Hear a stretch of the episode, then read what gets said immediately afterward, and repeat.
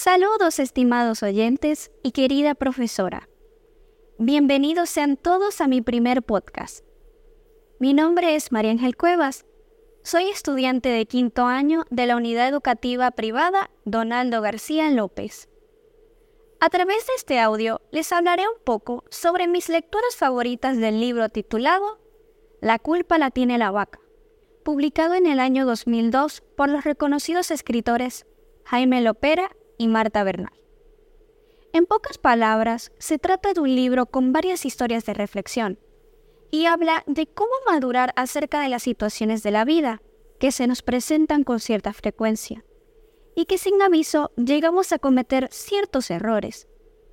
Este libro demuestra las actitudes que nosotros como personas en ocasiones no sabemos reaccionar y buscamos culpables tanto así que culpamos a personas o cosas sin sentido, con tal de salir del paso.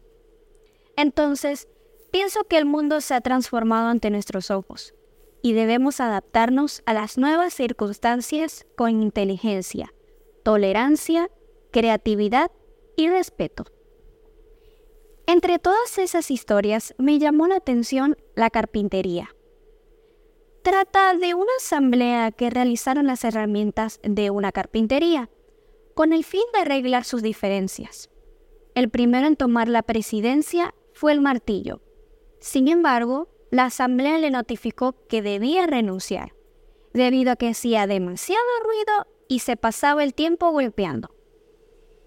El martillo estuvo de acuerdo con su retiro, pero pidió que el tornillo fuese expulsado porque había que darle muchas vueltas para que sirviera de algo. El tornillo a su vez aceptó el retiro, siempre y cuando se expulsara a la lija por su asperidad. La lija aceptó con la condición de que el metro también fuese expulsado, pues se la pasaba midiendo a los demás, como si él fuera el único perfecto. Todos hicieron hincapié en un aspecto negativo del otro, para justificar su expulsión. En ese momento entró el carpintero, se puso el delantal y comenzó su trabajo, utilizando a cada una de las herramientas que se habían visto envueltas en el inconveniente.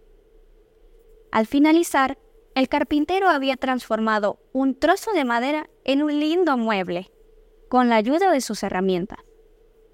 Cuando el señor se retiró, la asamblea volvió a deliberar y el serrucho expresó que todos tenían defectos, pero que el carpintero trabajaba con sus cualidades, lo cual los hacía valiosos.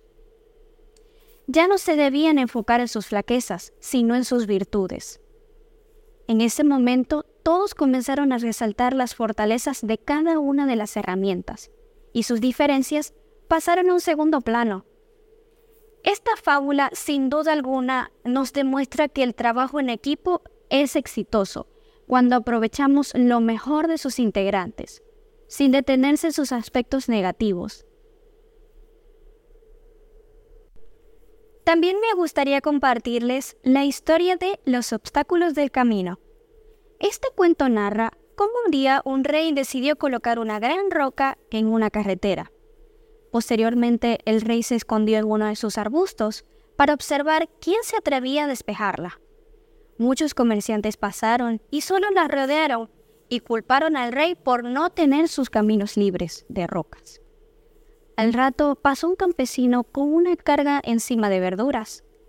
Al ver la piedra, se quita de sus hombros su peso y poco a poco empujó esta pesada piedra hasta quitarla de su camino.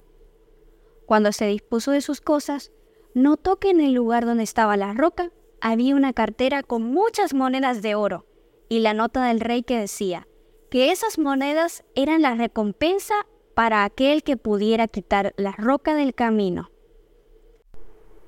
En la vida siempre se nos pondrán obstáculos en el camino. Estos son los que nos ayudan a fortalecernos y afrontar mejor las situaciones. Cada obstáculo representa una oportunidad para mejorar la propia condición. Si alguna vez caes, levántate y sigue adelante. Incluí en este podcast la lectura reflexiva llamada La ranita sorda, una historia sumamente impactante ya que nos refleja algo que es muy común hoy en día. Un grupo de ranas viajaba por el bosque, cuando de repente dos de ellas cayeron en un pozo profundo.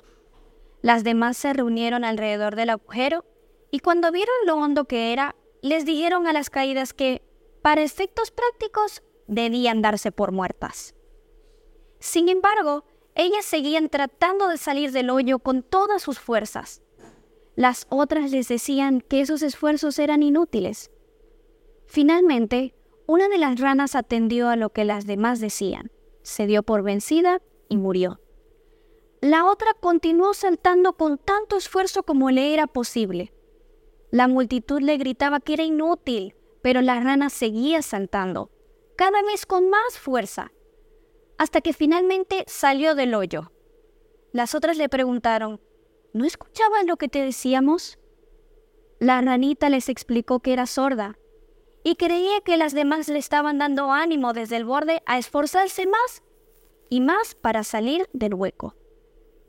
La palabra tiene poder, de vida y de muerte.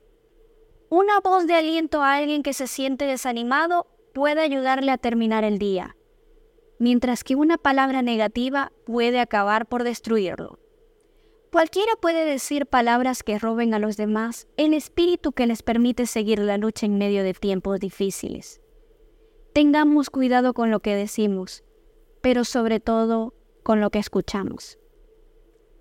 Muchas gracias por escuchar. Estoy muy feliz por el resultado de este primer episodio. Este libro se convirtió en algo muy especial para mí, porque me dio lecciones que no había podido experimentar. Espero que a ustedes también les haya sido de inspiración y ayuda en algún párrafo o palabra. Nos vemos en la próxima. Adiós.